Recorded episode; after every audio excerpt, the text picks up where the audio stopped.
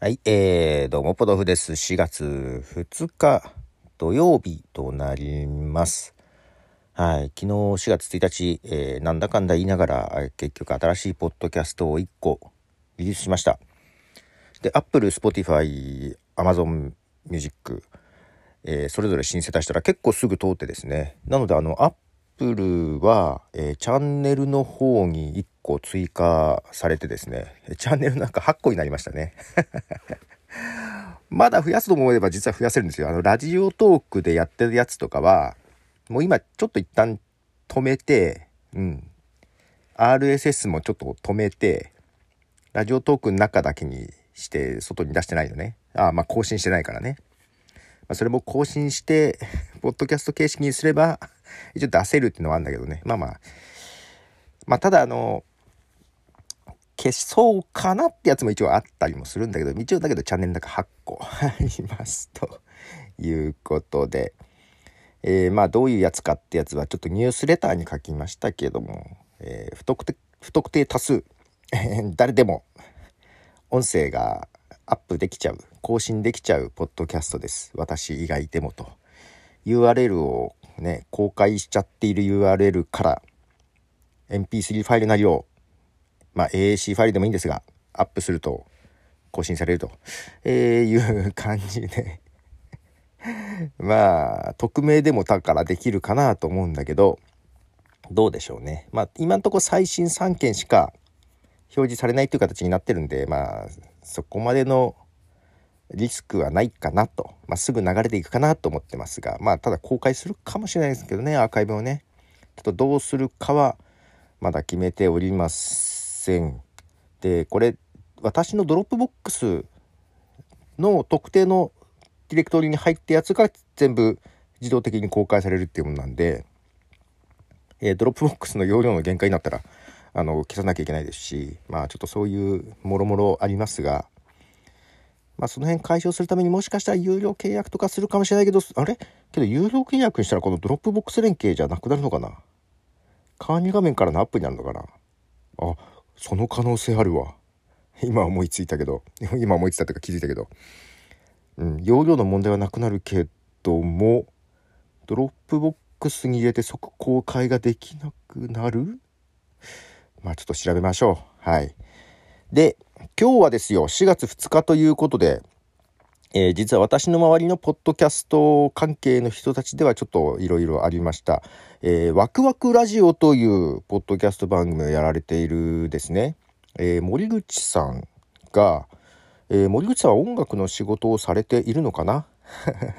曲を出しまして、ポッドキャストラバーっていう曲を、えー、雪乃さんという人を迎えて雪乃と森口という名義で出されてます。ポッドキャストラバー。まず聴いていただきましょう。どうぞ。はい、えー、雪乃と森口で、ポッドキャストラバーという曲でした。はい、えー、この曲、いやだけど、ポッドキャストをテーマにした曲ということでですね、えーまあ、こういうのも日本から出てくるようになったんだっていうのは嬉しいですね。で、この面白いのが、えーこの曲ですね、ポッドキャストラバーを作っていく制作過程というのかな、まあ、えーシティポッププというジャンルの説明を、ポッドキャストの中でですね、森口さんがしてくれていて、ワクワクラジオという。えーなので、ちょっと前の回ですけど、えーちょっと過去回辿っていただいて、シティポップの回、2回に分かれてたかな、を聞いていただければ、この曲が出来上がっていく様子が、ね、実際に音を流していただきながら、えー説明してくれてるのですごく分かりやすいですし、私、シティポップってあんまり得意な分野じゃないので、へーと感心をしながら、いやけどその説明しながら作れるのがすごいよね。うん。で、このポッドキャストラバーということができたっていうだけじゃなく、ね、実際にポッドキャストで作ってみましょうというだけじゃなくて、こういう配信にね、流してくれたという曲です。今日リリースです。いやー、なんか、ね、アートワークもおしゃれだし、もう今後もなんかこういうのを作っていくのですかね。なんか作ってほしいですね。ということで、えーポッドキャストラバー。で、なんか思い出すのがさ、自分がポッドキャストやり始めた頃に、まあアメリカで、やっぱりポッドキャストを題材にした曲っていうのがね出てきた時にやっぱポッドキャスト界隈でみんなでわーってなって で流していいよっていう感じだったんで流したりもしたんですよ。私も流しました。でクルーズボックスっていうアーティストでえっ、ー、と女ポッドキャストっていう、えー、曲だったんですけどなので私のその過去回というかもう今レガシーっていう風に入れてますが流している回があったりします。何回か流したかな。うん。で、えー、今 Spotify とかで探したんですけどもクルーズボックス見当たらなかったので流せないなと思ってで曲ね探してそれね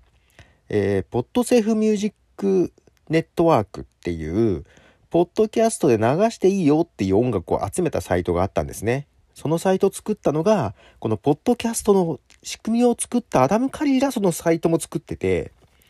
そうそうそう。で、アダム・カリーが結構2時間3、2時間ぐらいかな ?2 時間3時間の番組を結構頻繁にやってて、その中でバシバシ音楽流してたのよ。で、そのサイトの中の曲とかも流していて、うん。で、えっ、ー、と、まあ、アダム・カリも盛り上げ役。だから私マイクアップではそこをちょっとイメージしてる感じはあるんですけど、で、そのクルーズボックスで探したけど、その実は、ポッドセフミュージックネットワークっていうサイトももうなくなってるんですよ。で、ただですね、何年か前にやっぱ同じような人がいたんでしょうね。あの、サウンドクラウドにアップしてくれている方がいました。なのでちょっと概要欄からはその方のサウンドクラウドのところに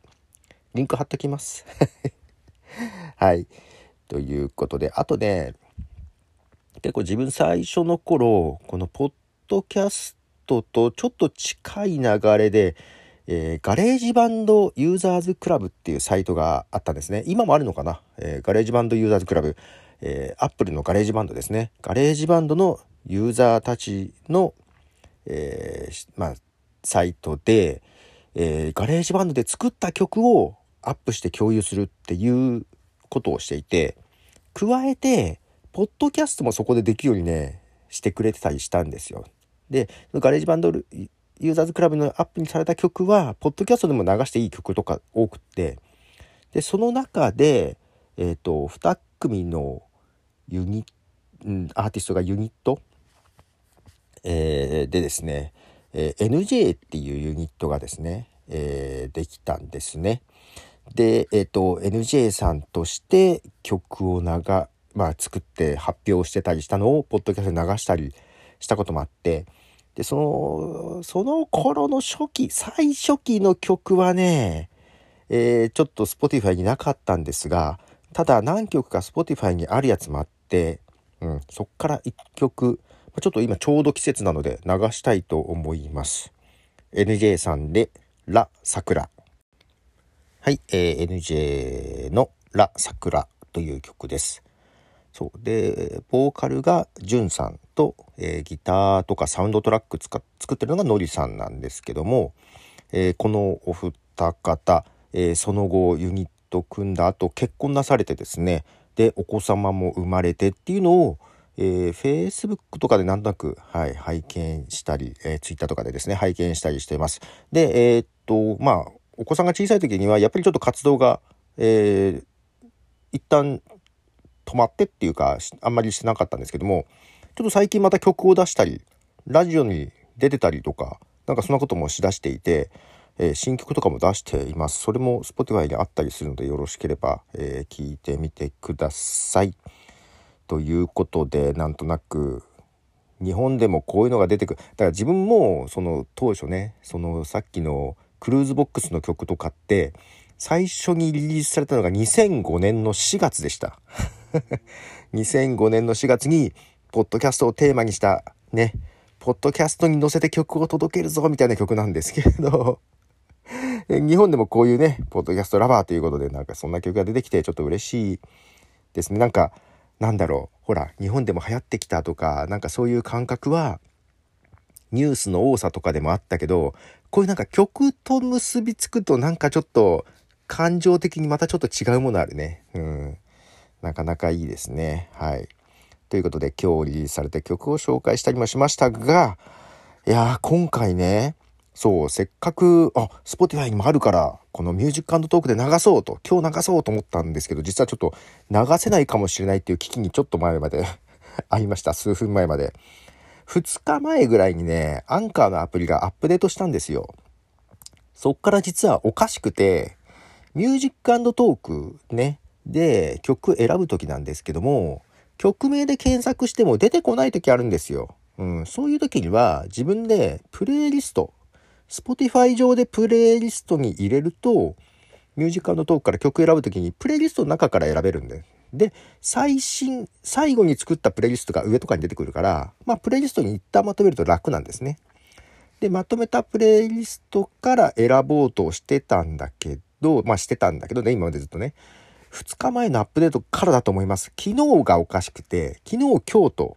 おかしくって、えー、一回アプリを削除して再インストールしたりとかしたんだけど治らないんですけど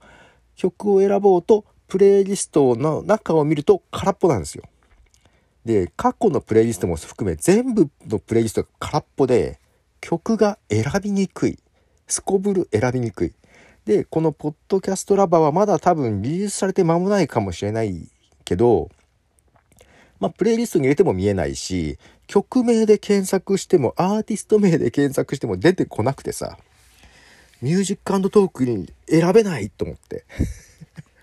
ちょっと一度断念しかけたんですね。で、ずっとこの iPhone だけで編集してて、待てよと思って。パソコンの web ブラウザーから行ったらもしかしたら見えるんじゃないかと思って見たら、ちゃんとフォルダーというかそのプレイリストの中見れました。なので、えー、パソコンの方で 曲先に追加しておいて、後から喋ってます。いや、いや、流せないかと思った。せっかくね、せっかくミュージックトークの機能があって、今日リリースだから流したいじゃん。いや、流せ、無事流せました。よかったです。はい。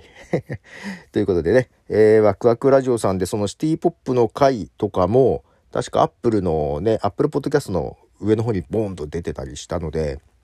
結構聞いた人も多いと思いますけども、えー、ちょっと私の苦手な分野なので、えー、勉強させていただきました。ありがとうございました。はい。ということで、えー、今日はこんな子かな。はい。ポトフでした。じゃあね。